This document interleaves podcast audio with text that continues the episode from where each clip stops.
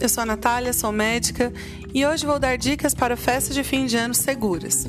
A pandemia não acabou. A maneira mais segura de celebrar as festas de fim de ano é apenas com as pessoas que vivem na mesma casa que você, ou por meio de reuniões virtuais.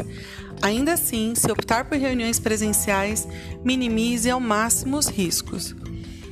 Quem deve manter isolamento absoluto? Pessoas do grupo de risco que residem com alguém no grupo de risco, pessoas que estão aguardando exame Covid ou que estão casos suspeitos, e pessoas que são diagnosticadas com Covid ou que moram no mesmo domicílio de um caso confirmado não devem participar.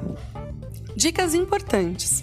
Sempre que possível, realize as reuniões ao ar livre ou mantenha o local bem ventilado com janelas, portas sempre abertas.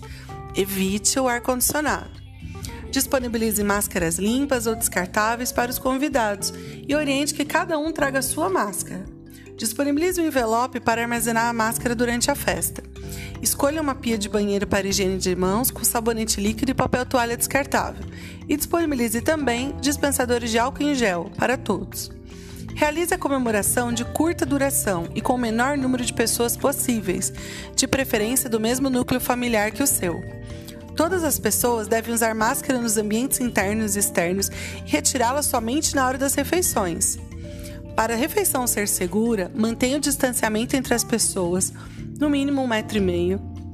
Evite colocar uma pessoa de frente para outra. Não compartilhe objetos, pratos, talheres, copos. De preferência, use tudo descartável. Evite aperitivos compartilhados e não faça exame pensando que está seguro. O exame pode dar uma falsa sensação de segurança. Exame sem indicação médica, sem o caso ser suspeito, pode ser que você tenha uma falsa sensação que está sem Covid e pode estar numa janela imunológica da doença. Por isso, exame somente com a indicação médica. Já deixe previamente acordado com seu núcleo familiar as regras para a comemoração e todas as medidas de prevenção.